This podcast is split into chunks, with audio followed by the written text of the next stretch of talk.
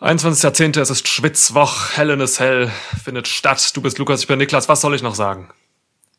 Intro ab. Intro ab. Welcome to a new episode of Schwitzkasten. Schwitzkasten, Schwitzkasten, Schwitzkasten. One of the most pro wrestling podcasts in pro wrestling podcast history. Ich habe ich hab, ich hab gerade sofort einfach so ein Captain Kirk oder Picard-Bild von dir irgendwie gehabt, wie du auf der Brücke stehst der Enterprise und äh, diesen, Bef diesen Befehl gibst. Ja, finde ich ein schönes Bild. Das gefällt mir eigentlich ganz gut. Ja. Ich weiß nicht, ob mir die Uniform unbedingt stehen würde, aber es macht ja nichts. Ach, du kannst doch jede Uniform tragen.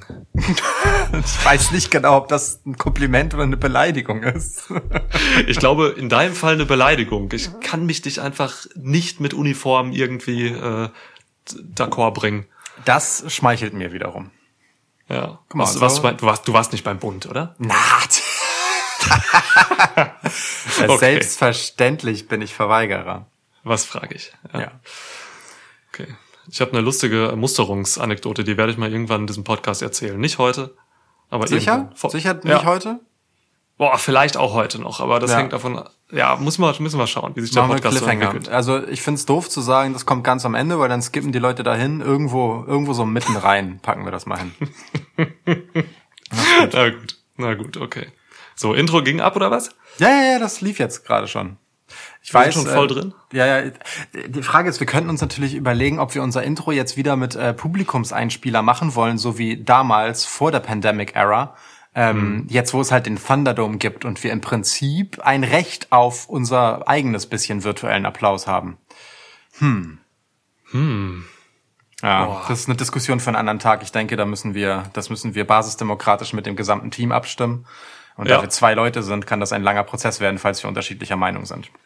Ja, So. da müssen wir wieder ein ganzes Wochenende einen Workshop zu booken und so. Und oh, dann gibt's am Ende wieder ein Match. Oh, dann Stell heulst du vor. rum und willst einen DQ-Sieg von, von dir irgendwie rausmogeln. Das ist immer das Gleiche. Ich stelle mir das vor, wie wir so äh, morgens um 6.41 Uhr da sitzen und du bist so, weißt du, du, du da hast so beide Ellbogen auf dem, auf dem Schoß so, den Kopf, äh, also dein Gesicht in deine Hände gelegt und sagst so, spiel noch mal ab. und, wir hören, und wir hören zum 1724. Mal genau nochmal im Vergleich, einmal mit und einmal ohne Publikum und du bist so, ja, ich weiß nicht, ich weiß nicht. Oh, ja, so läuft's doch. Ja, Ja, so läuft's und danach gucken wir dann Hell in a Cell. doch. Boah, da müssen wir gut durchkommen. Das ist in, ich glaube, vier Tagen oder fünf, ne? Vier, Ja. fünf, irgendwie sowas. Ähm, vier ist aber auch eine, äh, eine gute Zahl. Es stehen bis jetzt vier Matches. Man, man mag gar nicht denken, dass es schon so bald ist, dieses Hell in a Cell, so wenig wie wir darüber wissen. Das stimmt. Ja. Ich meine, SmackDown findet noch statt, ne? Wir haben jetzt bis jetzt nur die Go-Home-Episode von Raw mitgeguckt. SmackDown ist am Freitag noch. Mal schauen, Ja. vielleicht kommen da noch 18 Matches hinzu. Wer weiß. Raw war ja eher damit beschäftigt, sich selbst eine Season Premiere zu sein. Ähm, und hatte deswegen wenig Zeit dafür übrig, irgendwas Neues für Hell in a Cell zu tun. Ja. Naja, komm, jetzt haben wir schon äh, mehrmals das, äh, den Namen Hell in a Cell benutzt, steigen wir ein. Aber ich möchte zuvor noch äh, ein äh, kleines Tribute loswerden. Bitte. Ich möchte einmal kurz in diesem Schwitzkasten an, äh, an den guten Carsten Beck gedenken. Ähm, für mich einer der besten deutschen Wrestler ever. Und äh, er ist leider vor wenigen Tagen nach langer Krankheit verstorben. Von daher Carsten Beck, Rest in Peace, König der Catcher. Yes. Völlig zu Recht, dass du das hier einmal platzierst. Ja, es war, er, war, er war halt Champ, als ich mein erstes äh, WXW Live-Event damals geguckt habe. Das muss so 2009 oder so gewesen sein. Ja, krass. In Steinheim, Westfalen. Und da hat er uns noch so herrlich als dumme Bauern beschimpft. Also großartige Heelarbeit damals schon äh, gemacht. War definitiv, also wirklich sehr, sehr sehenswerter Wrestler und ich glaube auch ein toller Mensch. Ähm, Hat ja auch hinter den. Kulissen von WXW eine wichtige Rolle dann gehabt. ja, Ja, absolut. scheiße sowas. Aber naja. Ja, Rest wenn ihr äh, euch noch mehr über, informieren wollt über Carsten Beck, dann hört bei den Kollegen vom Headlock Podcast rein. Die haben ihm zu Ehren einen Tribute, eine Tribute-Episode aufgenommen. Gönnt euch die. Yes. Schön. Okay. Gut, dass wir Ja. das äh, gerade gemacht haben. Danke, Niklas. Ja, danke Carsten. Ja, stimmt auch. Thank you, Carsten. König der Catcher. Jetzt finde So. ich keine gute Überleitung äh, zu Hell in a Cell rein. Ähm, äh, ja, ist schwierig, dahin zu leiten. Ich, wie, wie du schon gesagt hast, man weiß so wenig über dieses Event. vergessen wir die Welt draußen um uns herum, schließen wir die Käfigtür hinter uns zu und widmen uns dem, was uns dort als Hölle ähm, in Form eines Pay-per-Views blüht. Nee, Hell in a Cell ist, weiß ich nicht. Wie stehst du zu Hell in a Cell? Ist das eins der besseren oder eins der schlechteren Gimmick-Pay-per-Views für dich? Ja, das muss man natürlich irgendwie auch historisch beantworten. Mm, Ich, für mich ist es eigentlich ein besseres Gimmick Pay-per-View, wenn ich mich an so ein paar Matches zurückerinnere, die hängen geblieben sind. Und äh, sobald, ja, also ne, so die ganzen Taker-Matches und auch was Randy Orton so bei Hell in a Cell gemacht hat damals und so, da waren schon ein paar schöne Momente bei. Mm. Hell in a Cell ist für mich immer so ein Pay-Per-View, da sollten oder müssten eigentlich äh, Fäden enden. Weil das einfach sowas, keine Ahnung, das hat mit dieser ganzen Structure und so sowas Finales. Anders als andere Pay-Per-Views, die einfach nur einen Namen haben und sonst irgendwie nicht sind, außer eine erweiterte TV-Show. und ich habe einfach ein bisschen Hoffnung, dass bei Hell in a Cell auch Fäden einfach enden. Jetzt sowas wie McIntyre gegen Orton oder so. Das, das, das, das reicht jetzt. So, und dafür ähm, ist Hell in a Cell immer gut. Ja, mal schauen, was das gibt. Ja. Wie geht's dir? Ich sehe das tatsächlich ähnlich. Ich bin, ähm, wenn ich so zurückdenke, eigentlich kein großer Fan von Cage-Matches. Einfach weil es so eine Stipulation ist, die, ich weiß nicht, die weckt oft äh, Erwartungen, die dann nicht so richtig gehalten werden, von denen ich aber auch ganz froh bin, wenn sie nicht so sehr gehalten werden. Weißt du, also ich muss halt einfach im Jahr 2020 n- nicht mehr ähm, blutige Matches, die aussehen wie ein Arbeitstag beim Metzger ähm, haben. ähm, das wir, keine Ahnung, wie ein Arbeitstag beim Metzger aussieht, aber jetzt mal einfach so theoretisch Blutig. gesprochen. Denke ich auch.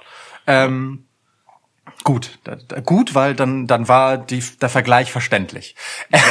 ähm, und also weißt du, dieser Käfig, der spricht immer für eine gewisse Härte, die die Match Matches dann oft ähm, vermissen lassen.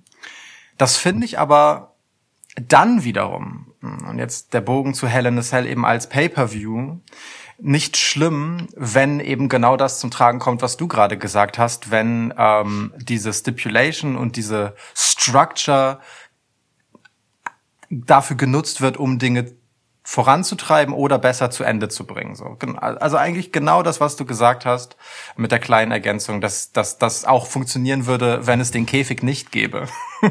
so, weil äh, ne, d- die Struktur an sich, das, das Gerüst, ähm, ist nicht unbedingt das, was es interessant für mich macht, sondern die Tatsache, dass darin historisch einfach große Geschichten kulminiert sind. Und ich hoffe inständig, dass das auch hier passiert, denn äh, ja, also wir haben ja sonst einfach nicht viel, worauf wir hoffen können im Moment bei vier Matches.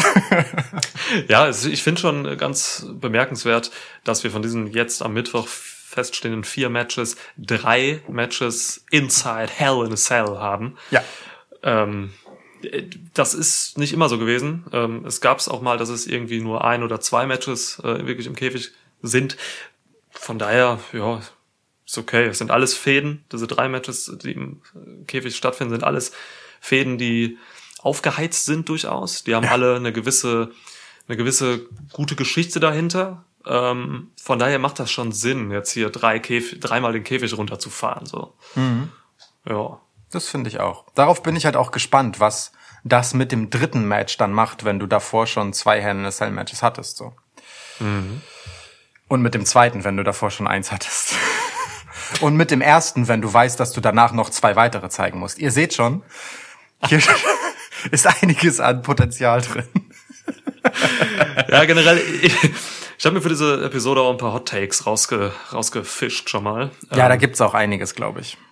Ja, wir, ich meine, da wir jetzt echt nur vier Matches haben, äh, können wir auch ein bisschen noch über andere Sachen reden oder so. Ich habe da doch so ein paar Dinge, äh, die ich ansprechen will. Ähm, da kommen wir dann zu. Wir müssen auch noch mal über Retribution reden, auch wenn wir das beim letzten Draft Special Podcast gemacht haben. Wir müssen jetzt auch noch mal drüber reden, finde ich.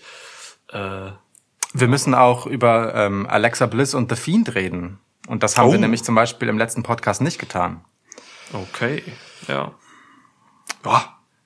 Können wir ja zwischendurch mal so einwerfen. Ich würde sagen, wir gehen erstmal in die Card, oder? Das ist eine sehr gute Idee. Und passend dazu können wir erstmal Getränke öffnen. Ja, ich bin dabei. Ich bin dabei. Ich möchte auch mit dir heute noch über das Frauenbild alter weißer amerikanischer Männer reden. Aha. Ja. Komme ich später zu. Ja, finde find ich ganz hervorragend. Ich bin, bin offen. Ja. Äh, erstmal möchte ich aber mit dir darauf anstoßen. Auf das Frauenbild alter amerikanischer weißer Männer? Nein. Auf Carsten Beck Auf Carsten Beck. und sein Lebenswerk. So. Cheers. Cheers.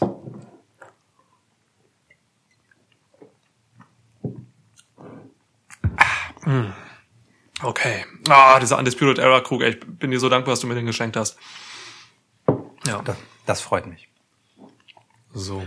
Ach so, ich habe den Taschentuchtoss gewonnen. Das heißt, laut Preview-Regularien darf ich dir das erste Match geben und dann machen wir abwechselnd weiter. So tue das doch. Ich, bin, ich, bin, ich fühle mich bereit. Ähm, ähm. Ach, es wäre zu langweilig, jetzt schon mal das Nicht-Käfig-Match zu nehmen. Deswegen gebe ich dir jetzt einfach mal knallhart hier eine der ähm, längsten Geschichten. Bailey gegen Sasha Banks. Es ist ein äh, Hell in a Cell Match und es geht um den SmackDown Women's Title. Das ist ein, natürlich eine Herzensangelegenheit. Ähm, niemand äh, auf dieser Welt hat so oft von dieser Fehde und der Möglichkeit dieser Fehde gesprochen in den letzten Monaten wie ich, vermutlich. Ja, ja. Das ging so weit, dass du irgendwann angefangen hast zu behaupten, du siehst das jetzt nicht mehr. Und genau in dem Moment ist es passiert. War, war, war so ein Protestding von mir. Das war aber auch gut, weil dann kam es ja endlich. Ich bin, bin auch überzeugt davon, dass es ein kausaler Zusammenhang ist. Ja, klar. Dass Vince man hat das ihr einfach darauf gewartet hat, so, wann springt endlich einer von diesen beiden Schwitzkastentypen ab und glaubt nicht mehr dran, dann, dann machen wir es. Ja, ja. Insofern danke, dass du dich äh, in den Dienst der Allgemeinheit gestellt hast, wie so oft. Ja, klar. Ja, ähm, es ist witzig, dass du halt genau das als erstes rauspickst, weil, ähm, also es stimmt, das ist einerseits eine Fehde, die schon wirklich lange oder eine Geschichte, die schon wirklich lange zurückreicht. Ähm, die war ja auch schon mal vorher eine Fehde, bevor sie jetzt eine Fehde ist. Ähm, Sasha Banks und Bailey haben sich mit die besten Matches der Geschichte des Women's Wrestling geliefert. Ja. Ähm, und ähm, gleichzeitig ist es aber eine Fehde, die in dieser Form, mh, in ihrer aktuellen Auflage, erst relativ kurz tatsächlich eine Fehde ist, so dass das hier wahrscheinlich das Match ist, das äh, am wenigsten einen Endpunkt setzen muss. So, äh, Ah, und das ist gleichzeitig meine größte Angst. Denn ähm, im Moment ist die Geschichte halt, Bailey ist the longest reigning Women's SmackDown Champ in History.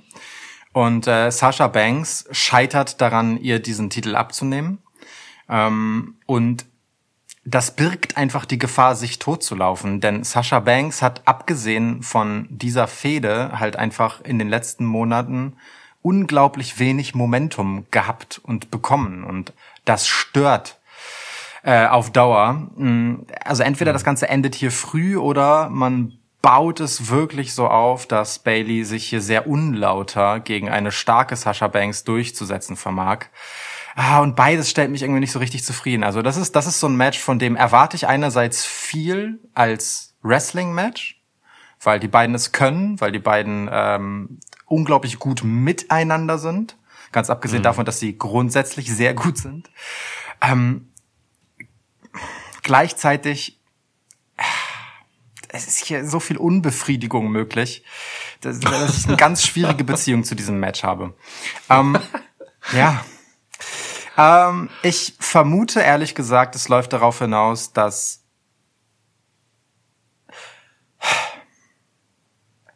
Bailey sich irgendwie richtig, richtig widerlich durchsetzen wird. Und ähm, Sasha Banks nicht siegreich aus dem Käfig klettern wird, weil ich einfach so wenig Momentum bei Sasha sehe, dass es dem Run von Bailey irgendwie zu arg schaden würde, aus meiner Sicht, wenn sie hier ähm, direkt verliert. Also, äh, denn Hell in a Cell bedeutet ja äh, im Endeffekt auch äh, No Disqualifications und äh, im Prinzip spricht die, die mögliche Härte, die hier erlaubt ist, ähm, für Bailey. Aber ja, nee, da, da, ach ja, ich glaube, ich glaube, das ist ein Durchlauferhitzer im Käfig und Bailey nimmt, Bailey nimmt hier erstmal den Sieg mit und die Fehde läuft und läuft und läuft und läuft. Und ich, läuft. Ich mag das, ich, ich mag das immer, wenn, wenn, wenn ich dich bei Matches äh, erwische, wo du einfach, wo du einfach so unsicher bist und dann äh, dich so schön da reinredest und dann nochmal dreimal wechselst und so, das ist herrlich, dich leiden zu sehen. Ja, ich habe gelitten, wirklich. Das ist äh, absolut richtig beobachtet. Äh, ja. Okay, also du gehst mit Bailey. Du gehst Ja. mit Bailey. Dieses, dieses einleitende, ja, von dir gerade, das klang jetzt auch nicht unbedingt frohlockend. Ja, nicht frohlockend in dem Sinne, also ich freue mich schon auf das Match, weil du hast es gesagt, ne, die beiden äh, haben uns mitunter das Beste gegeben, was ähm, weibliches Wrestling je hervorgebracht hat. Von daher freue ich mich schon darauf. Wir haben auch äh, schon gesehen, dass gerade so die Four Horsewomen ähm, einfach hervorragende Matches in Inside Hell is Hell äh, liefern können. Ähm, ich erinnere an ein Match zwischen Sasha Banks und äh, Becky Lynch Oh ja. Das, das ist schon gut. Das heißt, Sascha hat auch echt gute Erfahrungen mit diesem Käfig. Mm. Von daher, ich freue mich erstmal auf das Match. Glaube aber auch, dass diese Fehde hier nicht enden wird, auch weil ich, auch wenn ich anfangs gesagt habe, Hell in a Cell ist prädest- prädestiniert dafür, dass Fäden enden.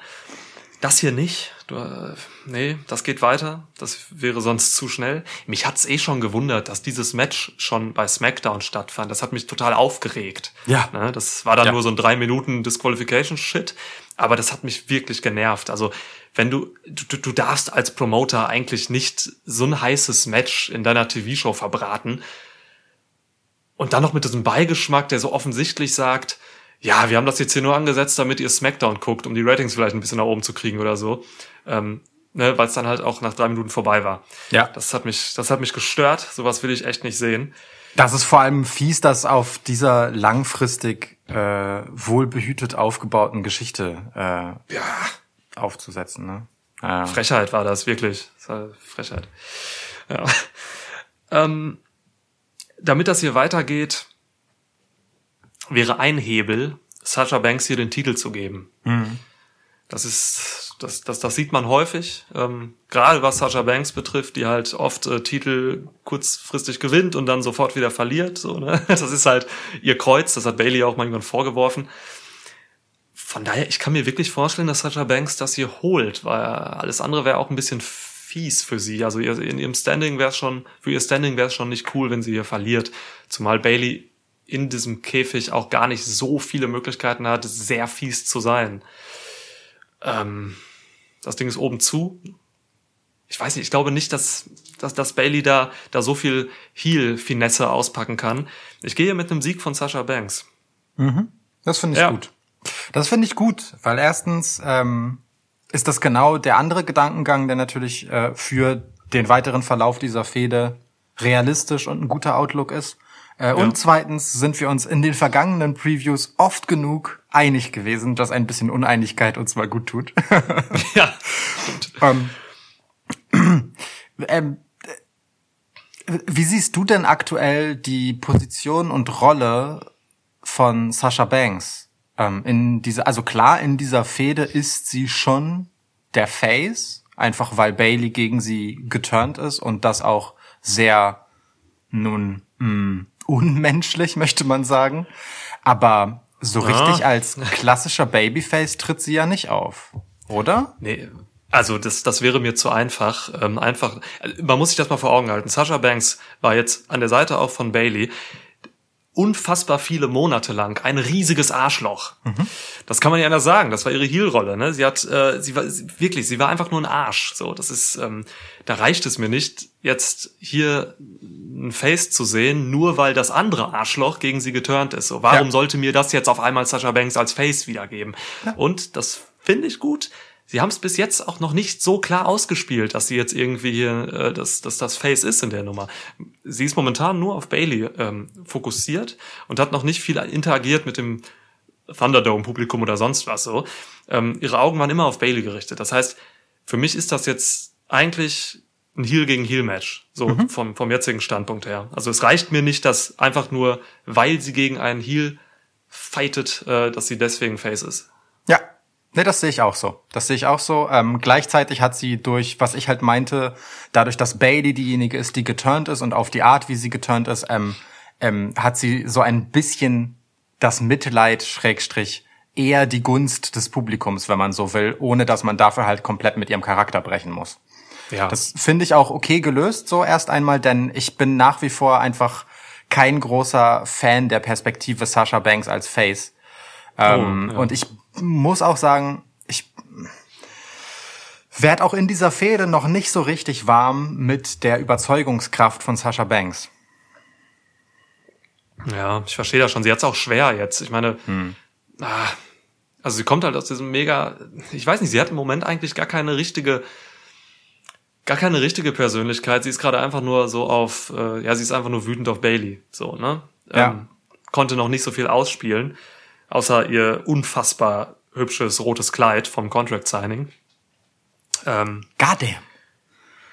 Was dann schon eher auch für Heel spricht, dieses Kleid, weil als Face kannst du nicht so ein heißes Kleid anziehen eigentlich. ja. Ähm, was war mein Punkt? Jetzt bin ich, ich habe mich selbst abgelenkt mit äh, der Erinnerung an dieses Outfit. Das ist völlig ähm, okay und absolut Ich äh, weiche aus, indem ich dir eine Gegenfrage stelle. Ja, Einfach. das ist geschickt. Warum findet dieses Match überhaupt statt? Ähm, Bailey hat das Ding nicht unterschrieben, oder? Warum? Nee. Also was ist der Wert einer Unterschrift bei einem Contract Signing, wenn sie nicht existent ist, aber das Match trotzdem stattfindet, lieber Lukas? Das fand ich auch sehr seltsam ähm, von von der Darstellung, denn ähm, Sascha hat ja erst gesagt, äh, in Hell in a Cell werde ich das und das mit dir machen. Ich krieg dich schon noch dazu, den Vertrag zu unterschreiben. Ähm, logischerweise hätte sie es andersrum sagen müssen. ähm, insofern finde ich das auch äh, seltsam. Also ich Klar wirbt man hier jetzt mit dem Match und geht davon aus, dass diese Unterschrift noch stattfinden wird. Ich meine, einen ganz ähnlichen Move hat man ja mit Roman Reigns zuletzt gemacht, der äh, einfach nun uns alle hat zappeln lassen mit seiner Zusage für ein Match. Ja. Ähm, ich fand den Move von Bailey, von Bailey gut, so, äh, das, das passt zu ihr. Ähm, aber ich frage mich auch, genau wie du, wie löst man das jetzt erzählerisch, dass sie da irgendwie noch eine Unterschrift drunter kriegt? Denn Raw war, ähm, beide sind bei Raw, das heißt, es wäre nicht undenkbar, aber schon nervig, wenn man das jetzt auf SmackDown weitererzählt. Die einzige äh, Möglichkeit, die ich sehe, ist bei Hell in a Cell selbst halt irgendwie äh, ja. es zu erzählen, dass Sascha Bailey zu dieser Unterschrift bekommt und im Zweifelsfall eben mit Gewalt. Ne? Ja, vielleicht einfach so drei Backstage-Videos, wie Adam Pierce irgendwie mit Sascha hinter Bailey herrennt oder so. Ja, ja also ja. irgendwie so wird's wahrscheinlich laufen. Ähm vielleicht kommt Postman Pierce wieder und übermittelt den Vertrag. Postman Pierce auf jeden Fall auch ganz herrlich.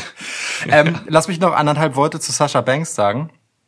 Ähm, Du hast völlig recht mit der Beobachtung, dass ähm, nicht so richtig klar ist, was sie eigentlich gerade ist. Ähm, denn also ihre eigentliche Rolle war jetzt eine ganze Weile die Macherin hinter Bailey, so ba Baileys äh, Insurance Policy, wie man so schön sagt, ne? Diejenige, die ja. dafür sorgt, dass Bailey siegreich aus den Matches geht. Und nun muss Bailey den Beweis antreten, dass sie als Champ ähm, auch ohne Sasha Banks, das ist ja ihr Argument und ihre Story, ähm, so dominant ist wie mit ihr, beziehungsweise Bailey geht ja noch weiter und sagt, eigentlich ist Sasha Banks nur ein Klotz am Bein.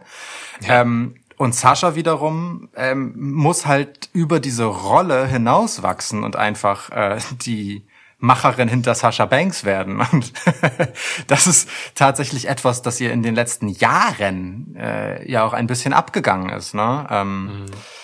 Insofern ist es eine, eine krasse Bewährungsprobe ähm, für beide ein Stück weit, nur dass Bailey mit der deutlich besseren Ausgangssituation hier reinkommt, denn sie hat eine Rolle gefunden mit ihrem Heel-Turn, ähm, in die sie grandios reingewachsen ist. Wir haben das schon oft genug äh, über den grünen Klee gelobt und das auch völlig zu Recht, wie ich noch einmal unterstreichen möchte.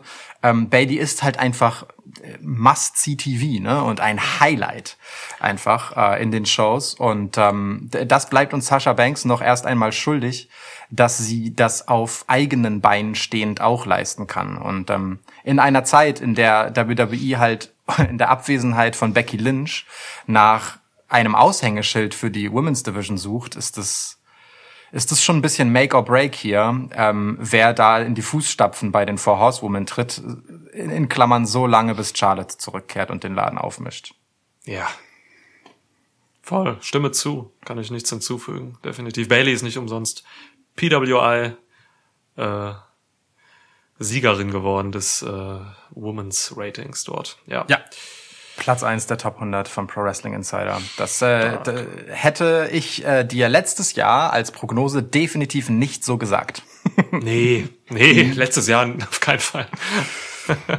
ähm, aber äh, überhaupt, ähm, was ist denn eigentlich, wenn Charlotte dieses Match äh, für ihr ihre Rückkehr nutzt? Ja, schwierig, ne? Wie gesagt, Hell in a Cell ist halt echt ein abgeschlossenes Ding. So, das ist ja, schon. Klar. Ja, da mein, kommst du nicht rein. So.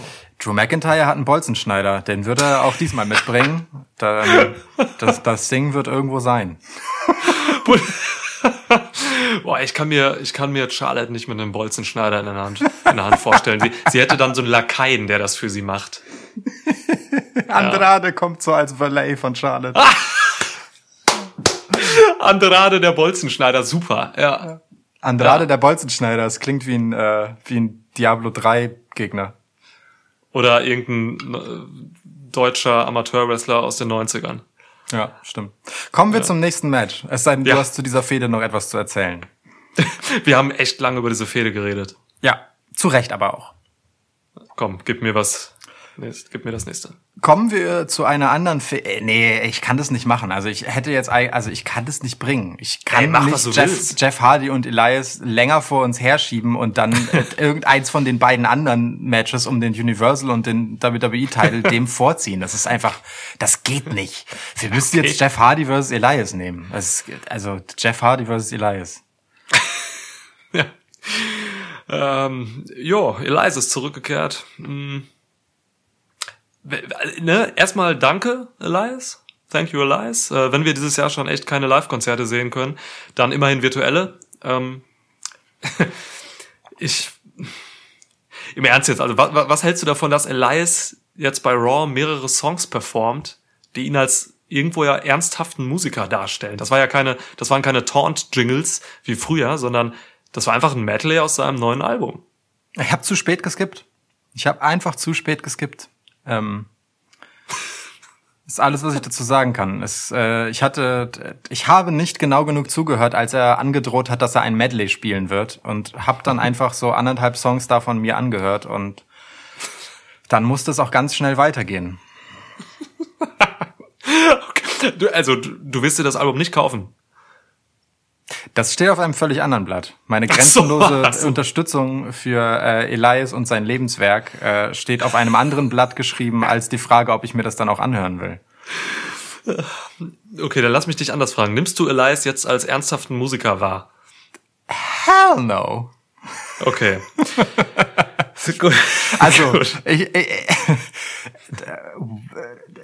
The Rock saß mit einer The Rock saß mit The Rock, saß mit einer Gitarre im Ring und spielte live irgendeinen Unfug. Elias hat das auch oft genug getan. Ich will Elias nicht mittelmäßig lippensynchron Playback performen sehen im Thunderdome vor keinem Publikum.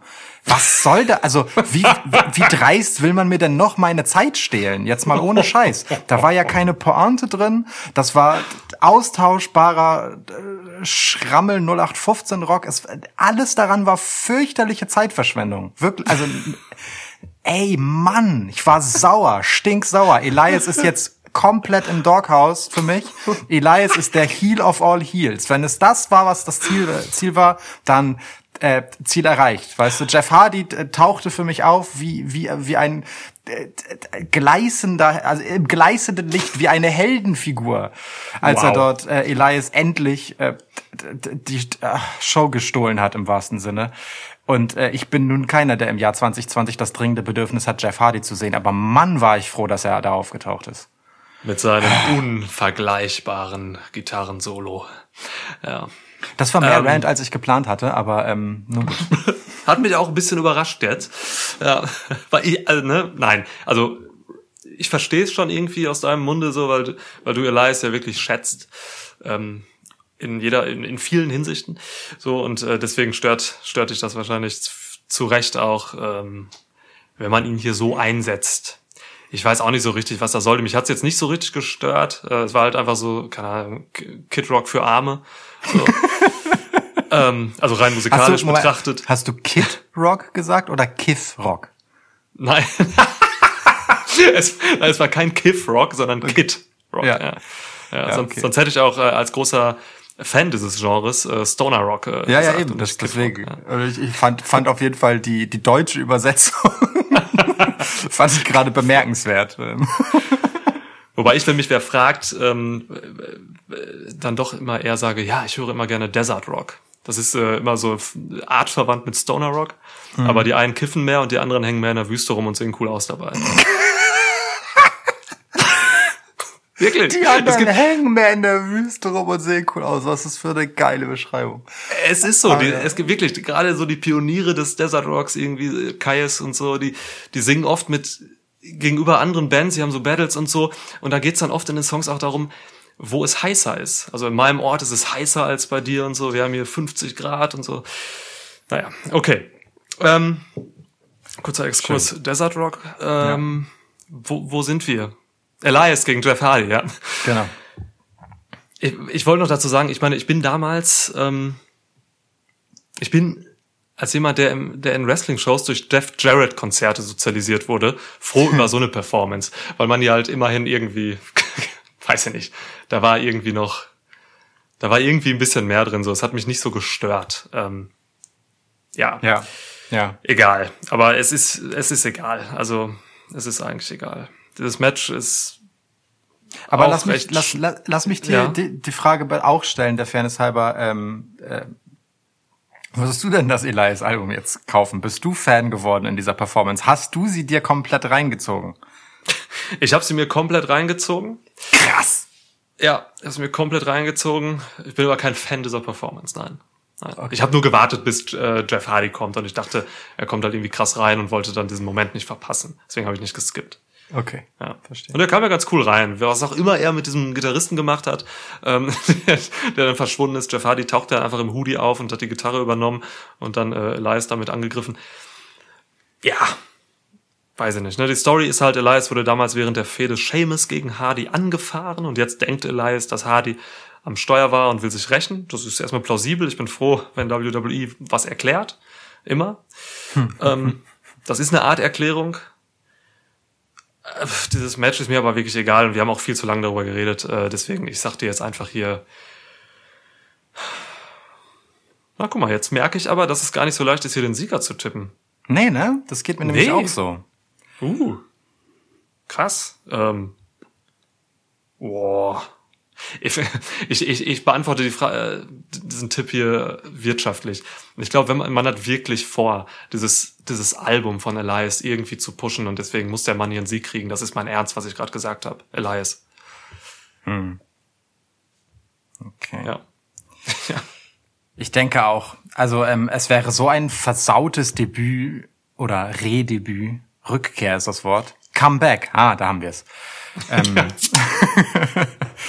ähm, Lukas und Niklas spielen Tabu.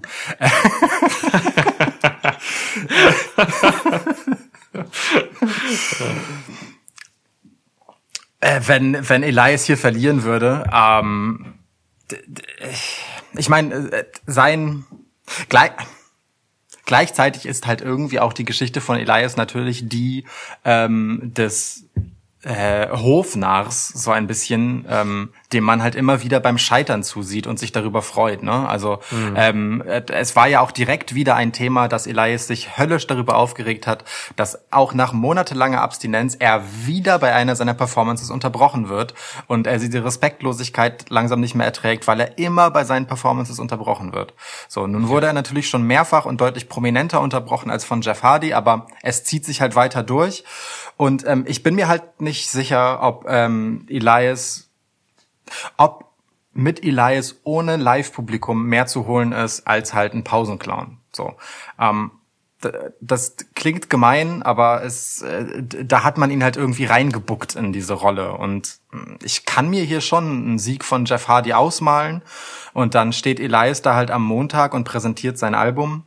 Mhm. Äh, ja, halt ohne Momentum, so, ne? Weil, weil das halt auch einfach gerne der Witz ist, dass Elias halt einfach immer Scheiße fressen muss. Ähm, Bitter. Aber ich, ich will das halt irgendwie nicht so richtig. Äh, bitter, bitter, ja. Gleichzeitig, also ne, Jeff Hardy war gerade erst irgendwie Intercontinental Champ, zwar unrechtmäßiger, denn äh, Sami Zayn hat den Titel nie rechtmäßig verloren und so. Aber, ähm, und ähm, ging ja auch siegreich aus der Fehde mit Seamus hervor. Und Jeff Hardy hat schon eigentlich ganz gut Momentum und es wäre irgendwie auch seltsam, wenn diese ja tatsächlich recht weit zurückreichende ähm, Geschichte mit Elias so schnell ein Ende findet ähm, und Jeff Hardy hier so abgewatscht wird. Aber ich sag mal so, ähm, wir, wir machen es klassisch. Jeff Hardy hat jetzt Elias dupiert bei seinem Comeback, ja, hat ihm das madig gemacht. Ähm, Elias wird sich rächen, wird das Match gewinnen, irgendwie mit unlauteren Mitteln, davon gehe ich schon aus. Ähm, und wahrscheinlich droht und diese Fehde uns auch noch vielleicht ein paar Tage länger zu begleiten. Und Jeff Hardy ähm, beschert Elias dann am Montag äh, bei seinem bei seiner Albumpräsentation halt wieder die Retourkutsche. So und damit das funktioniert, muss Elias gewinnen. Ah, so. mega. Das, das ist logisch. Das ist, ja, das ist typisch WWE-Denker auch und so, das funktioniert. Das ist auch okay. Also, das finde ich ganz, ganz gut, ja. Ich kann damit auch leben. Ja. Solange, solange Jeff Hardy, äh, nicht auch Musik macht. Weil das stelle ich mir ganz fürchterlich vor, ehrlich gesagt. Und das ja, er ist, ist Musiker, ne? Er ist Musiker, der hat auch eine Band. Ja, ich habe hab da, also ich, äh, ich, das ist überhaupt nicht despektierlich gegenüber Jeff Hardy gemeint, aber es gibt einfach so Nee, das will ich nicht, würde ich jetzt nicht unbedingt hören wollen. äh, Parox Y Gen. Ganz komisch geschrieben, Parox Y Gen. Ja. Ja. Krass, Vielleicht. okay. Warte mal, North Carolina, Jeff Hardy und Shannon Moore. Ja, keine Ahnung, was äh, ich also ich habe da mal reingehört, deswegen ich, ich ich weiß, dass der Musik macht. Das ist irgendwie so ein keine Ahnung, so eine Mischung aus so Alternative und irgend so ein Indie, Post-Grunge-Shit, kann man nicht so zuordnen, Zeug. Ich kann, ja, mir bei, ich, ich, kann mir bei Jafadi auch alles Mögliche vorstellen, ne? Also auch so äh, ganz seltsame Industrial-Einschläge oder so. Also irgendwie so seltsam artsy, aber halt, mhm. halt auch nicht greifbar. Ich, ich, aber ich meine das gar nicht despektierlich, sondern ich glaube einfach, Jeff das, was in Jeff Hardy kreativ vorgeht und mein Geschmack haben sehr wenig gemeinsam. Okay, das, das ja, ist das, eigentlich das alles, was ich sagen will. Ja, ja, ja, ja, das verstehe ich. Ja. Ich hasse so. auch äh, Vergleiche zwischen Jeff Hardy und Darby Allen. Ich hasse das. Komplett. Das wurde so oft gemacht, so immer. Ähm, ah, das kann ich überhaupt nicht ab. Darby Allen ist ganz anderer. Einfach so in jeder Hinsicht irgendwie. Ja, egal. Also ich, ich, ich kann noch sehen, wenn Leute sagen, Darby Allen ist so etwas wie der Jeff Hardy seiner Zeit oder so, ähm, mit allen möglichen Anführungsstrichen, die man da noch setzen könnte. Das, das, das lasse ich gerade noch durchgehen. Aber mhm. selbst da habe ich, also selbst das fühlt sich nicht richtig an, das über, über die Lippen kommen zu lassen. Ja, ich fand Jeff Hardy, und ich glaube, da sind wir uns auch einig, ich fand den nie glaubwürdig. Äh, Darby Allen ist super glaubwürdig in seiner ganzen Person und Darstellung. Ja. Jeff Hardy, ich kaufe Jeff Hardy nichts ab. Ganz selten mal, dass, dass ich ihm wirklich was glaube und das ist schon, das ist schon äh, schädlich. ja, Jeff Hardy kommt aus einer Zeit, in der äh, Wrestler einfach ähm, Actionfiguren waren, ne? So und genau das ist Jeff Hardy halt irgendwie eine, eine inszenierte Actionfigur und ähm, mhm. ey, der, der ist ein absoluter Trailblazer und das ist jemand, der hat Geschichte geschrieben, so der hat äh, auch auch das, ja. was Darby Allen macht, maßgeblich geprägt. Das das steht auf, also das steht außer ja. Frage. Nur äh, die, also wie du es halt sagst, ne, die ähm, Grundlage für das, was Darby Allen verkörpert, ist einfach eine völlig andere für die, was Jeff Hardy verkörpert. Ja. Deswegen muss man Jeff Hardy auch immer jetzt heutzutage immer diese, diese Beinamen anpflichten. Charismatic Enigma und so. Ich, das habe ich nie so richtig gesehen. Nee, naja. Vor allem das Charismatic nicht. Ja. Sorry. So, jetzt haben wir, jetzt haben wir aber wirklich langsam zu lang darüber gesprochen. Das ist halt die Gefahr, wenn du, äh, wenn, wenn du an so einem Mittwoch hier eine Vier-Match-Card hast, dann ja. redest du lange über die Matches. Aber es sind ja. ja auch Sachen, weißt du, wir haben ja auch gerade den Draft hinter uns. Ähm, es gab einen Superstar-Shake-Up, einen Fresh Start und all die anderen Floskeln. Da muss man sich natürlich so ein paar neue Geschichten auch mal angucken. Nur ja. waren das jetzt gerade keine davon, weil die haben ja beide eine etwas äh, länger zurückreichende Historie. Und oh, Überraschung, das gilt auch für zumindest eins der beiden anderen. Ist so, ja. Boah, ey, wo, wo wir gerade bei Floskeln sind und so, ne? Mich hat das in den letzten beiden Shows, also Raw und SmackDown jetzt, mich hat das irgendwie so, so genervt, dieses ganze Getour und Gelabere, dann, dass da irgendwie Stephanie McMahon und, und, und, und Triple H dann stehen und diese gescriptete Scheiße da so abladen, das hat mich irgendwie alles, ich war so genervt davon. Ich habe mich irgendwie angegriffen gefühlt von diesem angegriffen von diesem, von diesem schlechten Vermarkten so. Das war alles so oh, das war irgendwie zu viel, das war so ultra amerikanisch billig irgendwie. Keine Ey, Ahnung, wie ich das besser ausdrücken soll. Hands down, die letzten äh, zwei Wochen Stephanie McMahon Auftritte, alle scheiße. Ey, wirklich, ich, es, ja. ich, es, äh, ja. War einfach ganz fürchterlich mit anzusehen. Also dafür, dass sie halt äh, letztendlich Marketingchefin dieses Ladens ist.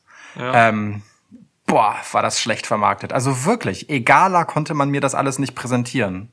Okay, ähm, da ging es nicht nur mir so. Ja. Nee, nee, nee, ich bin da, bin da ganz bei dir. Ähm, und ich bin ja ne, dem US-Sport durchaus zugeneigt und für mich ist Draft halt einfach etwas total Besonderes, wo wirklich einfach Dinge passieren, die äh, halt einfach ja relevant sind dann auch in der Folge so ne? Und Ding nachhaltig prägen. Und äh, außer dass WWE versucht mit diesem Begriff des Drafts äh, so ein bisschen von diesem Zauber ähm, sich selbst zu verleihen äh, ich, nee macht das hier gar nichts mit mir so. Und ähm, diese Ankündigung, mit der das dann endete bei der Season Premiere von äh, SmackDown, die dann von äh, Triple H und Stephanie McMahon eröffnet wurde.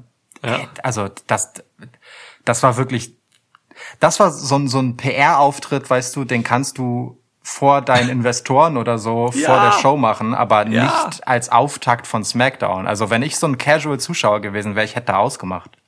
Voll, ja. Ich meine, ich weiß nicht, wie der Casual-Zuschauer von SmackDown aussieht, ne? aber das ist vielleicht keine Ahnung. Also mich hat's auch definitiv genau so berührt wie dich. Äh, schon bitter. vor allem, man weiß ja, wie gut eigentlich Stephanie McMahon und Triple H solche ja. Sachen können. Ja. Die können das ja auch in sau gut. Die können dir alles verkaufen, so, ne? Das sind die beiden, also wirklich, die hervorragende ähm, Autoritätsfiguren, die sowas eigentlich ja. besser machen müssten. Ich weiß auch nicht. Das war alles einfach Ah, es war mir viel zu billig. Naja. Ich glaube, es ist einfach eine beschissene Zeit gerade fürs Geschichtenerzählen bei WWE. Also das Gefühl werde ich halt nicht los. Ne? Die sind so mürbe davon, ähm, einfach ihr eigentliches ähm, Kerngeschäft äh, nicht so richtig machen zu können, nämlich äh, das Live-Business so und das die Interaktion mit dem Publikum. Die wissen ja beide einfach, dass ähm, das Produkt, das sie machen, von Emotionen lebt ja. So, ähm, Geschichten im klassischen Sinne stehen bei WWE gar nicht so im Vordergrund. Da geht es nicht darum, dass das alles mega Hand und Fuß hat und äh, super fundiert und detailliert auserzählt ist, sondern da geht es darum, was das auslöst. Und genau das geht in dieser Pandemic-Era dem ganzen Produkt halt total ab. Und ich glaube halt wirklich, ähm, die sind echt mürbe so und, und müde von dieser Anstrengung, irgendetwas davon rüber zu retten in die Shows. Anders kann ich mir das nicht erklären. Interessanter Punkt, ja. Ja. Du, das ist absolut möglich und denkbar. Ja, es wirkt auf jeden Fall so in dem, was dann ankommt. Ja, Mi- Mich würde es halt auch frustrieren an deren Stelle. Sag ich dir ganz ehrlich. ja. ja. Und jetzt gib mir endlich ein gottverdammtes Match. Ähm, wir haben noch zwei. Ich gebe dir Drew McIntyre gegen Randy Orton. Komm, weil ich habe, ja, ich will, dass die Fehde jetzt vorbei ist, deswegen äh, gebe ich dir das Match schnell, damit du die Fehde beendest. Ähm, ja, d- die Neverending Story von Raw. Hm? Ja. Ähm, ich äh, bin, glaube ich, äh, in diesem Podcast mehrfach on the record damit, dass äh, ich längst den Punkt überschritten habe, an dem mich diese Fehde interessiert hat. Ähm, äh, pfiuh, wow, langweilt mich das. Und hey, ne? Äh, ich äh, sehe total das Potenzial in Drew McIntyre und ich sehe total, dass Randy Orton einfach ein unglaublich starker Heel ist. Und ich sehe aber auch, wie sich das beides hier dran so verheizt, einfach, weil das, für mich ist das halt wirklich der Inbegriff von Durchlauferhitzer. Also das wird hier einfach so, so krass warm gehalten und eben nicht mehr. Und ich weiß halt auch nicht, für was es warm gehalten wird, um ehrlich zu sein. Ähm, aber der Ein Durch, Funke... wobei, wobei das, das, das wäre dann ein Boiler, ne? Ein Durchlauferhitzer, der macht's ja, Ja. immer ganz schnell warm und im Boiler wird's ja warm gehalten. Ja, aber so, so ähm, ja, vielleicht. Krieg mal dein Sanitärgame auf die Reihe, Mann. Ja. Ja, okay, also äh, okay, ich ver- versuche kurz den Durchlauferhitzer zu verteidigen. Ähm, in, in dem Moment, wo Randy Orton versucht, die Fehde noch einmal zu schüren, da flammt es wieder kurz auf und ich sehe, aha, okay, vielleicht ist hier noch so ein bisschen was. Und dann, äh, also wirklich so im nächsten Moment lässt es mich wieder komplett kalt. Ah, okay. Äh, okay. Und wenn Drew McIntyre dann auftaucht, dann bin ich auch so, oh Gott, Drew, du tust mir so leid, dass du all dein Momentum, das du hattest, als du Champ geworden bist, in diese Geschichte verschwenden musst. Und ich meine damit nicht, dass in der Geschichte nichts steckt, ne? Aber Drews Charakter ist einfach so unglaublich blass. Das, ey Mann, du hast einfach dein, dein WWE-Champ, das Aushängeschild von Raw, der Typ, der Brock Lesnar f- sauschnell besiegt hat.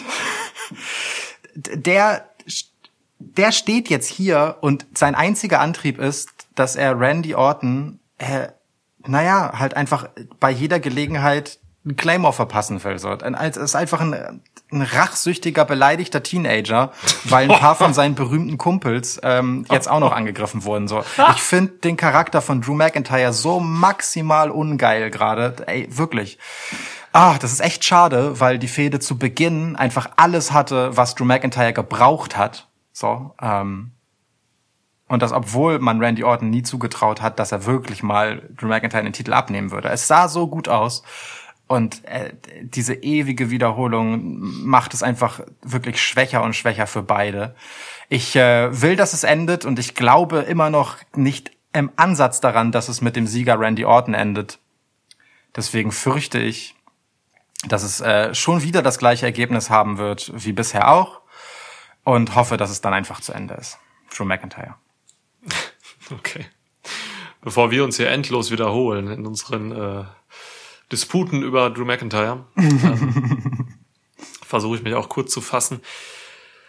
Ich sehe das weniger schlimm als du alles. Das ist beruhigend. Ja, ich sehe aber voll den Punkt, dass diese Fehde auf jeden Fall viel zu lange geht jetzt. Also das ist, es ist raus. Also für mich ist das, um mal wieder ins Badezimmer zu gehen, für mich ist der Boiler einmal wirklich angeheizt worden, lief dann auf Hochtouren, neuer Boiler, top Gasleitung drin und alles. ähm, alles brennte, man hat die Dusche angemacht und hat sich sofort den Arsch verbrannt. So, dann, das war echt cool. Geile Promos von, von Randy Orton zu Beginn und so, das fand ich alles, alles top.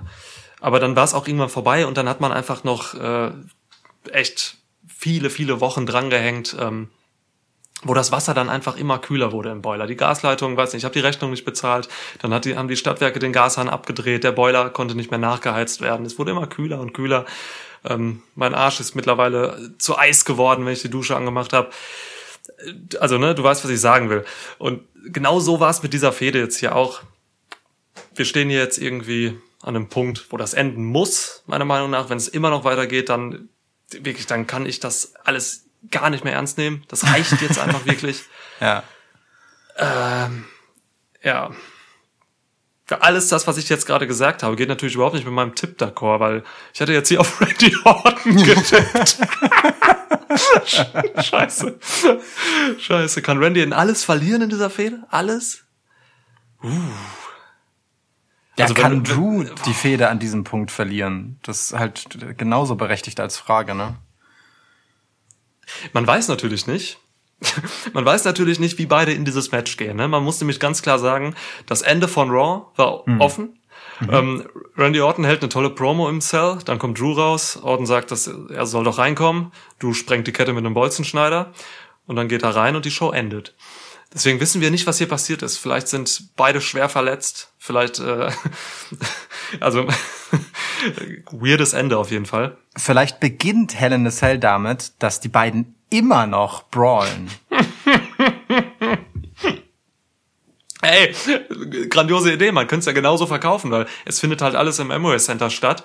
Und ja, Und die, die komplette SmackDown Go Home Show am Freitag findet auch um die beiden herum statt. So, Ja. da haken sie einfach die ganze Zeit im Ring und alle anderen Matches finden einfach daneben statt. oder auf dem, äh, sie haben noch mal einen Ring auf dem Hell in a Cell Ding gebaut. weißt, und manchmal geht die Kamera nach unten und dann stehen, sieht man wieder Orton und, und McIntyre. Ja, das neue Raw Underground. Das ist das neue Konzept von Raw Underground jetzt, ja. Geil. Das Geil. muss ich erstmal, das, das müssen wir wirken lassen, kurz eine Sekunde. Das ist okay. Also du wolltest Randy Orton tippen, ja? Ja, das, aber kann also ich das, das finde ich prinzipiell aber gut. Das Ja, aber ich gefällt mir nicht ja machen. schon. Ja, ich kann's und, nicht machen. Es geht mir ganz genauso. Ich fühle deinen Schmerz. Ich kann es nicht machen, weil es dann, dann, dann wird es weitergehen. Drew McIntyre sagt ja dann nicht, ja, okay, Randy, du hast gewonnen, dann war's das jetzt. Es gibt, es gibt einen Weg, ne? Äh, ein Verletzungsengel halt. So, Randy richtet Drew McIntyre einfach so zu, dass der dann erstmal raus ist und sich, nachdem er halt echt viel Meter auch gemacht hat in den letzten Wochen, das waren ja auch durchaus harte Matches, so, mm, gönnt er sich halt erstmal ein paar Wochen Urlaub und kommt dann erst zurück, um äh, die Fehde zu beenden beim nächsten Pay-Per-View oder beim übernächsten vielleicht. Das sehe ich noch. Boah. Ich weiß nicht, ich glaube, diesen Drew McIntyre, den lässt man jetzt nicht in der Hinsicht abkühlen, dass man ihn aus den Shows nimmt. Ey, ich habe jetzt gerade noch mal überlegt hier, nee, ich äh, muss auch Drew McIntyre sagen, damit das hier endet, sonst sonst sehe ich keinen Grund. Ja.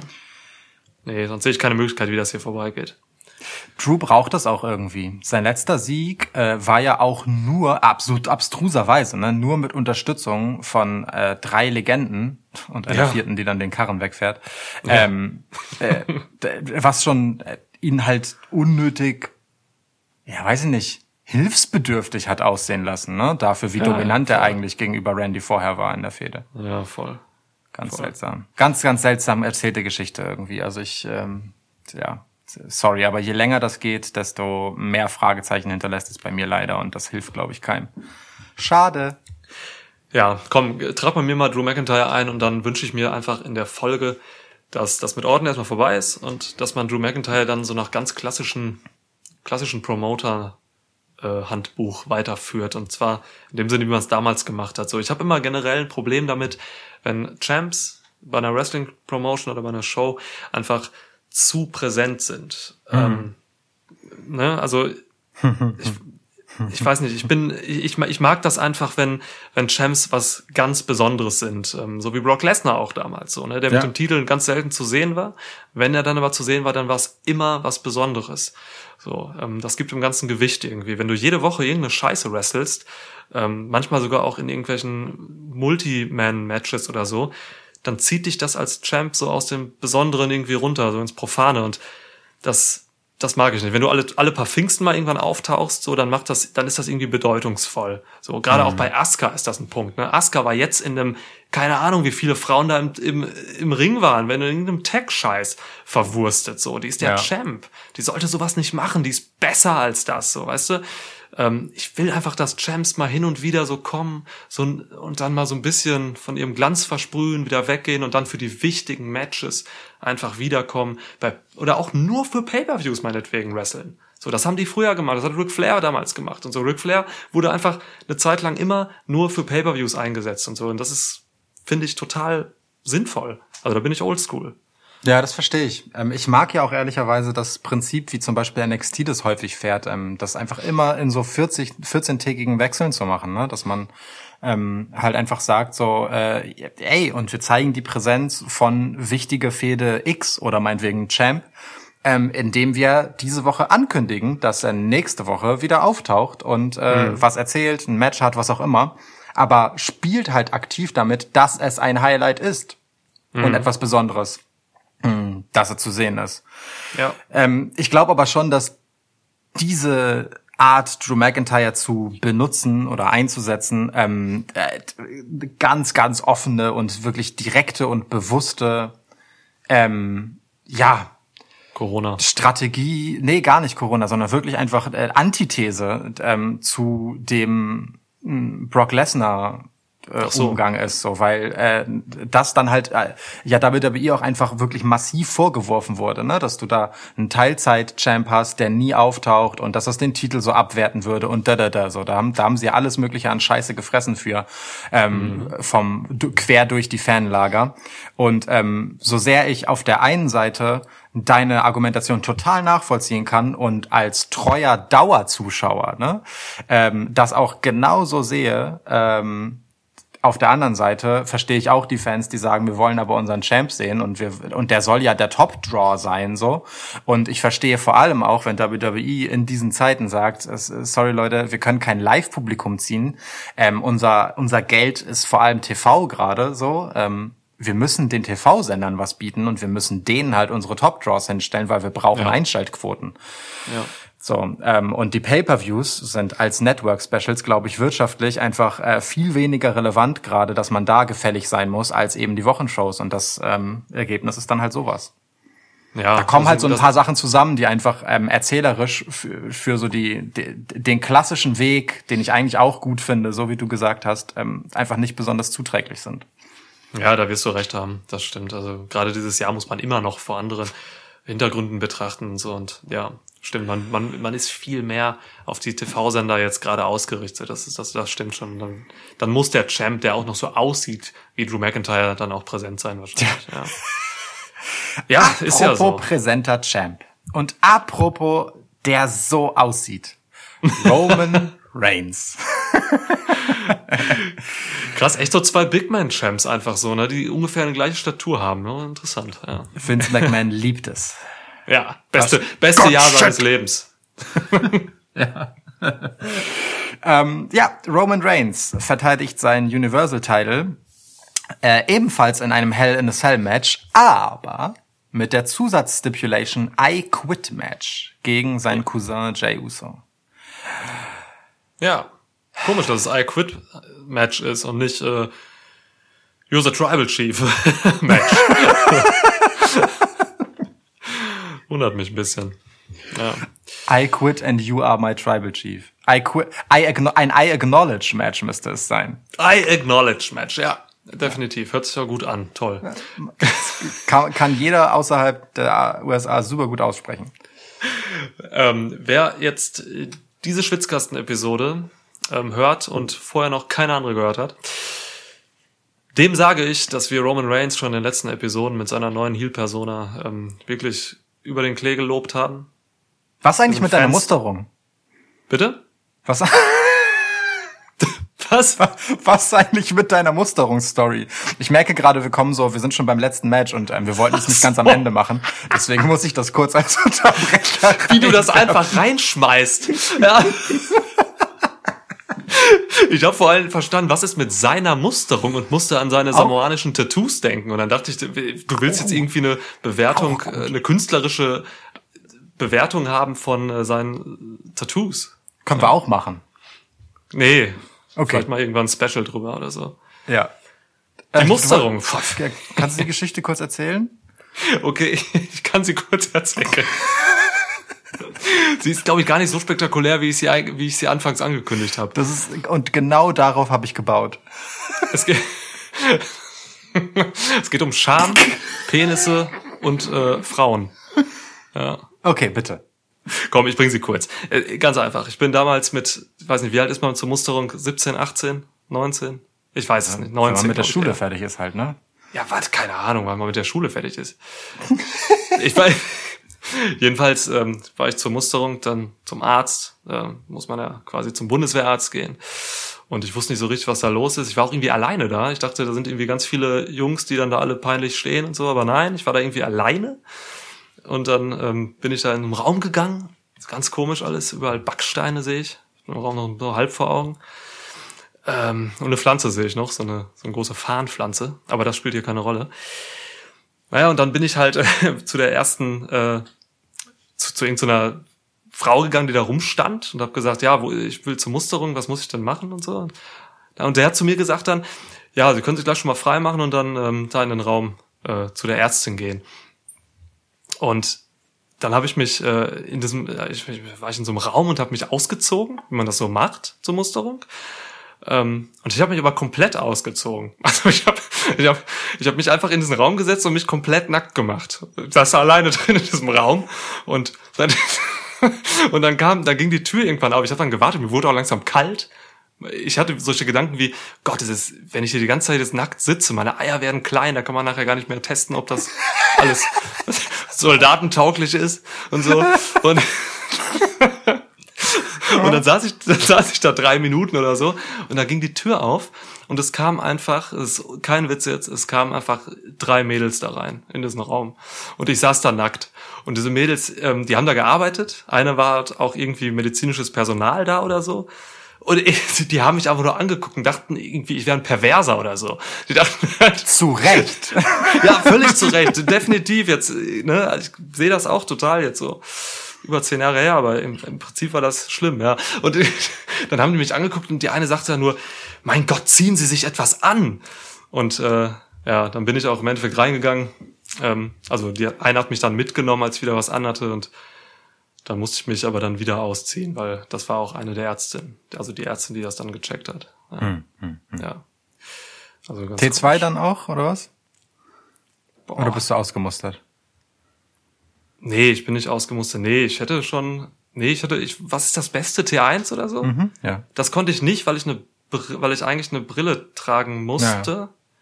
Deswegen war ich wahrscheinlich T2, ja. Naja. Okay. Ja. Aber ich habe halt gesagt, ich gucke Wrestling und äh, sowas und deswegen haben sie mich direkt natürlich ausgemustert dann. Ja. ja rausgenommen. Befreit vom Dienst. Wrestling. Ja, ja zu hohes Gewaltpotenzial. Mm. Apropos, wo wir gerade bei Bundeswehr und so sind, ähm, Sergeant äh, Slaughter folgt mir jetzt bei Twitter einfach kontextlos. Ich weiß nicht warum. Also ich dachte, man muss dann immer was machen, damit Wrestler einen irgendwie folgen oder so. Man muss denen folgen oder irgendwas liken, was die mögen. Einfach irgendwann vorgestern Sergeant Slaughter ja. folgt. Offensichtlich hast du in der äh, Militärbubble eine Relevanz erreicht, die dich folgenswert macht. Ja, ja, also, ja, irgendwer hat meine Musterungsgeschichte, da gibt's bestimmt auch Videos von und hat die hochgeladen und das ich hat Sergeant Slaughter gesehen. Ich bin mir relativ sicher, dass Sergeant Slaughter diese Geschichte gerade auch äh, sich mit einiger Wonne angehört hat. Ja, das kann ja. sein. Eieiei. Gut, äh, so viel zu diesem Ausflug. Ich würde sagen, das war es mehr als wert. Ähm, du warst also gerade dabei, dass du den Gelegenheitszuhörern, die ich jetzt mit deinen Eiern belästigt habe. Schon wieder. Wir hatten ja. auch in der letzten Episode noch ja. irgendwas mit Quadrateiern. Ja, ja, ja, das ist, das zieht sich jetzt als Muster durch. Ja. Ähm, ist völlig okay. Äh, also den äh, möglicherweise neuen Zuhörern und Zuhörerinnen wolltest du äh, etwas darüber erzählen, dass wir sehr angetan von den jüngeren Entwicklungen um Roman Reigns herum sind. Genau. Und deswegen gehe ich da jetzt gar nicht weiter darauf ein, denn Leute, hört euch einfach die letzten Episoden an. Ja, es ja. lohnt sich. Ja, das ist gut, das ist gut. Das, das hast du geschickt gemacht. Ja, deswegen setze ich jetzt einfach mal bei der Aktualität an, ähm, namentlich bei der letzten Smackdown. Wir hatten halt wieder eine überragende Szene, wie ich finde, jetzt nach dem Match Reigns gegen Strowman, ähm, zwischen Jay Uso und Roman Reigns. So, mhm. das, ähm, es war wieder einfach eine unfassbar starke, emotionale ähm, Geschichte, die sie da erzählt haben. Also richtig, richtig, richtig schön. So, ähm, Jay und Reigns, Jay und Reigns, Uso und Reigns sind halt nach wie vor echt meine Lieblingsstory weiterhin jetzt gerade bei WWE. Ähm, eine von eine der wenigen Stories, die ja gleichzeitig interessant sind und bei denen sich WWE echt bemüht. So, das ist ja. ähm, das ist auch abseits des normalen Alltags-Storytellings, was WWE mehr oder weniger verfolgt. So, das ist, das ist definitiv eine Geschichte, wo die Performer ganz viel mit, mit einspielen dürfen in der Kreative, wo auch Paul Heyman mit Sicherheit ganz viel zu melden hat. Das ist eine richtig schöne runde Sache. Und ich habe mich wirklich einfach gefreut. Ich habe mich erstmal darüber gefreut, dass ähm, Reigns Strowman einfach clean besiegen durfte. Das ist gut ja. und immer richtig. so. Mhm. Ähm, das Match habe ich da ja sogar geliebt. Ähm, ja. Aber ja, du, diese Szene mit dem Stuhl dann, wo Reigns sich einfach dann umdreht und äh, Jay Uso mhm. den Stuhl dahin legt und sagt, ey, Mann, hier, schlag doch zu, so. Ähm, und er es dann nicht macht und dann will Reigns ihn umarmen, weil er denkt schon, okay, jetzt hat, jetzt hat er Jay endlich soweit. Dann gibt's halt den, den Schlag und den Superkick von Jay Uso und so. Und das ist einfach so schön alles gewesen. Die, ah, also wirklich ganz toll alles weiterhin. Deswegen bin ich auch voll drin in der Geschichte. Ja. Also, ähm, man, man, äh, vielleicht kurz diese ja. zwei Worte dazu. Ähm, ja, mach euch drei, ich mach mir gerade eine Bionade auf.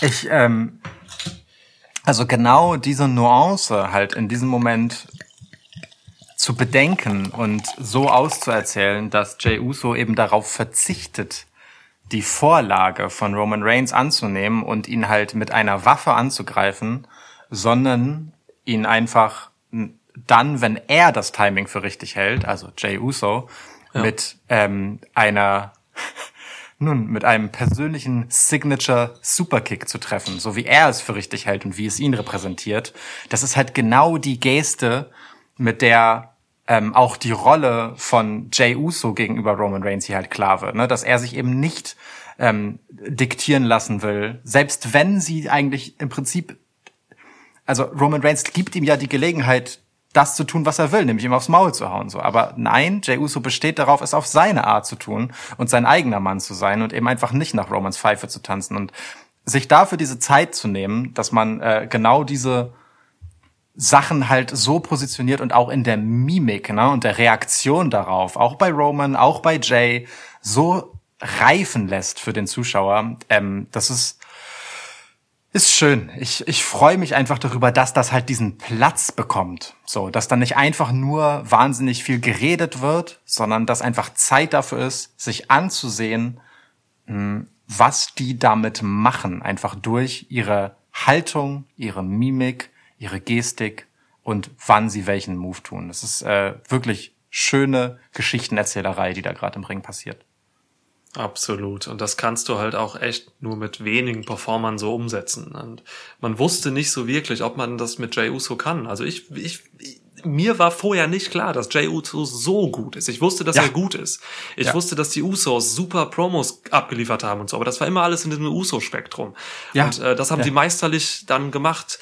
Aber ich wusste nicht, dass er wirklich auf diesem Level arbeiten kann. Und ja. Alter Vater, also das ist so schwierig, da wirklich das Timing zu haben, ähm, auch nicht zu übersteuern und so. Das sind so Momente, die sind so emotional und da ist es so einfach, zu viel zu machen und zu übertreiben.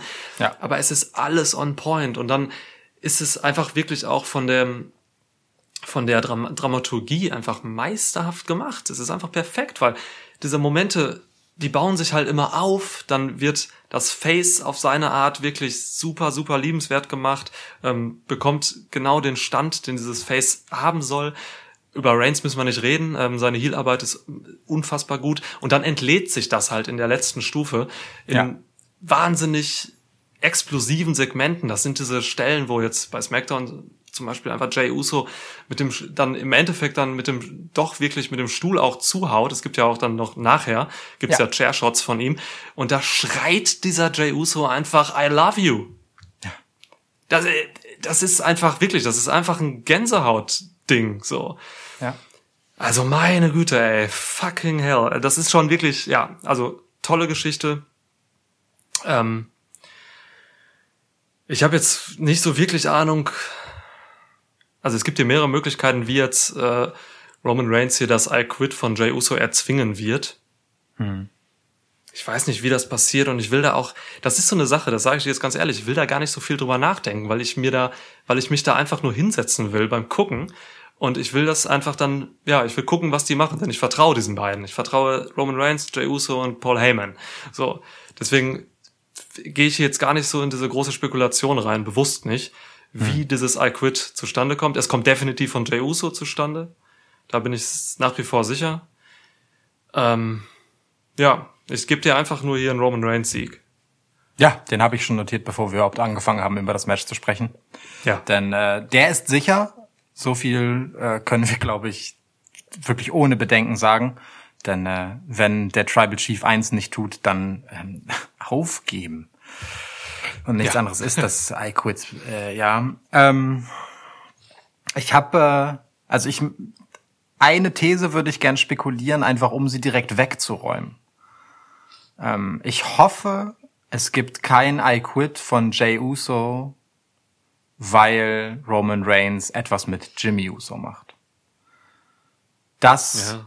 würde ich äh, recht vorhersehbar und uninteressant finden, ähm, denn in dieser Fehde geht es für mich zu sehr um das Kräfte- und Rollenverhältnis zwischen den beiden. Und das, ich, die Karte Jimmy Uso hat man halt einfach schon gespielt und es wäre mir zu viel, wenn man sie wieder rausholt, weil, weil es immer so ein Joker wäre, weißt du, in so einem eigentlich äh, total spannenden Ding kommt dann halt genau, ja, der Bonus sozusagen rein auf dessen Rücken du das dann halt machen kannst. So, das, das fände ich erzählerisch sehr unspektakulär. Und äh, nun, da das aus dem Weg ist, bin ich wiederum sehr, sehr gespannt, wie sie das äh, hier machen wollen. Ähm, die Stipulation ist perfekt für Roman Reigns. Ne? Also es ist wirklich ja großartig, äh, ihm diese Stipulation zu geben, die von ihm ja verlangt, dass er seinen Gegner quält, trotz aller Familienbande. Ja. Ähm, und das ist genau das, was es hier braucht, um Heel Roman Reigns weiterhin ähm, zu zementieren. Und das ist genau das, was Jay Uso wiederum äh, einen Schub geben wird, als das Stehaufmännchen, das er nun ohnehin ist. Ähm, wirklich sehr gut gewählte Stipulation. Auch das ist echt nicht selbstverständlich zu sagen in WWE Pay-per-Views dieser Tage. Ja, ähm, das ist das, was eine Stipulation machen soll. Dafür ist eine Stipulation da. Nämlich ja. eine ein, ein Match oder eine Fehde, eine Geschichte nochmal auf das nächste Level zu übertreiben. So. Ja. Einen erzählerischen Mehrwert zu geben. Und das ist ja, ja tatsächlich gegeben hier. Ähm, Finde ich toll. Ähm, ist eine schöne, schöne Sache. Ich bin äh, richtig, richtig gespannt auf dieses Match. Ähm, auch, weißt du, auch wenn ich mir 95 Prozent dieses Matches kann ich mir einfach sofort vorstellen, wie das aussehen wird. Und trotzdem will ich das sehen. wie Roman Reigns Jay Uso da halt einfach widerlich dominiert. So. Ja. Ähm, das wird ganz, ganz großes Tennis. Äh, ich liebe diese Fehde und ich freue mich jetzt schon darauf, äh, irgendwann dann halt ein WWE Chronicle oder sowas über die diese Geschichte ähm, zu sehen, wie wie halt The Bloodline sozusagen ähm, ja mhm. die, in dieser Geschichte sozusagen kulminiert ist. So, ist äh, ja. Boah, das ist also ne, bei allem Kritischen, was wir über die langfristige Erzählung oder generell über das Erzählen und Warmhalten und die Positionierung von Personen hm, in den Shows gerade äh, gesagt haben, äh, hier haben wir halt ein glänzendes Beispiel dafür, wie man es auch richtig machen kann und dass sie gar nichts verlernt haben. Man muss es halt nur wollen. Klar, die Ausgangssituation mit der persönlichen Beziehung zwischen Jay Uso und Roman Reigns, ähm, das ist natürlich keine Selbstverständlichkeit, aber es ist glänzend, wirklich glänzend, was hier daraus gemacht wird. Ähm, lieb ich sehr. Es bedient mein Fanherz wirklich äh, genauso, wie ich das mir wünsche. Schön. Was ist das auch einfach für eine absurd talentierte Familie, ne? Oh ja. wie viele großartige Leute da irgendwie verwandt sind. Das ist äh, irre. Was soll denn das? Ja. Definitiv. Das ist halt eine Dynastie. So, Wer hat das, das, denn gefunden? Wer hat die gefunden? unfassbar. das ist halt echt eine Wrestling-Dynastie. Ich, äh, ja. ey, ohne Scheiß, ich freue mich wirklich äh, in ein paar Jahren einfach auf die Dokus.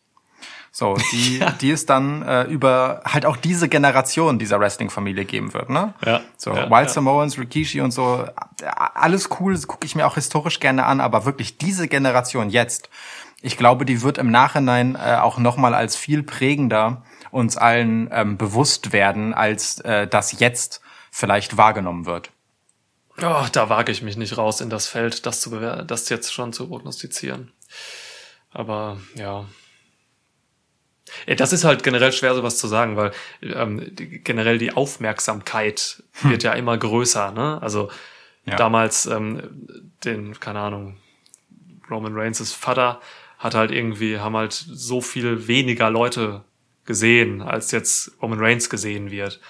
Und so, es ist, es ist immer schwierig, so die Bedeutung dann zu messen und so. Vor allem das, oder es ist auch unfair zum Teil. Nee, ich meine auch gar nicht gegeneinander, in dem Sinne, dass, dass äh, jetzt äh, Roman Reigns und Jey Uso bedeutender sind als ihre Väter oder so. Darum geht's mir gar nicht, sondern ich glaube einfach, Roman Reigns und auch die Usos bekommen aktuell von den Fans gar nicht den Credit, den sie verdient hätten für das, was sie eigentlich für das Produkt Wrestling sind.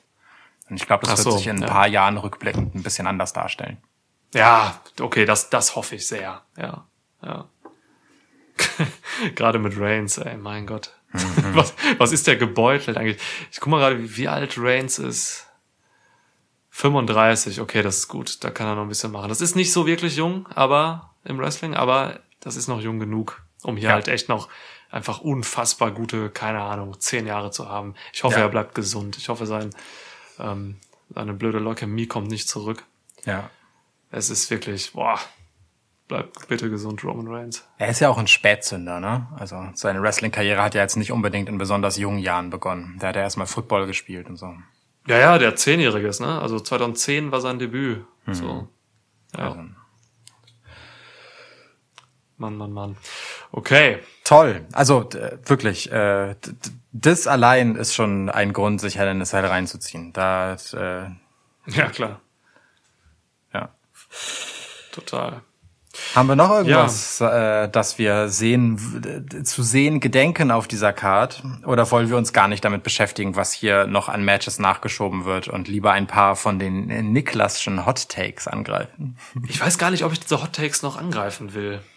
Weil wir haben jetzt so ein positives Ende gerade mit diesem, äh, mit diesem Main Event, was wahrscheinlich auch das Main Event sein wird, ähm, hier auf den Tisch gelegt. Ich weiß gar nicht, ob ich jetzt noch über Retribution reden will. Dann schieben wir das doch einfach auf. Warten Ja, wir doch einfach mal ab, ob Retribution eine Rolle spielen werden bei Hell in a Cell. Ja. Äh, und wenn nicht, dann haben wir danach halt einfach noch ein paar Wochen Zeit. Die haben ja, Ja. die haben ja ein Arbeitspapier, ne? So ist ja nicht so, als könnten die jetzt nicht zur Arbeit kommen und nein, nein, die müssen kommen. Ja. eben, also. Meine Telefonschreibung, äh, Krankschreibung per Telefon geht mittlerweile klar. Mal gucken. Aber ich, ich denke mal, die müssen erscheinen, auf jeden Fall. Das Ja, wenn auch. nicht, kann man auch einfach mal Mace durch Booker T ersetzen. Ja. Beide Dreads. nee, ähm, über Retribution wirklich, wir könnten, wir können echt mal darüber nachdenken, ob wir mal, ein- ob wir mal ein Special machen, über irgendwie ein Faction-Special oder so. Ähm, ich habe jetzt getwittert letztens noch, dass Retribution so ein bisschen den Shades of Nexus haben, so, weißt du, äh, werden irgendwie erst aufgebaut und dann ziemlich schnell wieder begraben. Müssen wir mal gucken. Ich glaube, wir müssen diese, diese, diese Faction noch mal einmal unter einem, ja, vielleicht besonderen Licht ansehen.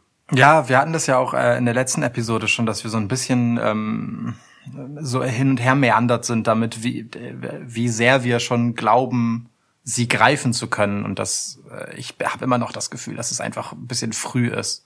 Ähm, und dass wir ihnen ein bisschen Zeit geben müssen, bevor wir hier vorschnelle Urteile fällen. Gleichwohl ist die Momentaufnahme natürlich auch immer eine spannende. Aber ey, äh, komm, bleiben wir einfach dabei. Wir hatten eigentlich einen guten Abschluss. Jetzt haben wir fünf Minuten dran gehängt. Und äh, das ist eigentlich ein guter Moment, um die Episode ein bisschen ausklingen zu lassen. Ja, das stimmt. Ich würde vielleicht noch eine Empfehlung gerade mal raushauen. Bitte. Ähm, ich hatte irgendwie jetzt die letzten Wochen keinen Bock auf äh, NXT und ich hatte auch keinen Bock auf AEW.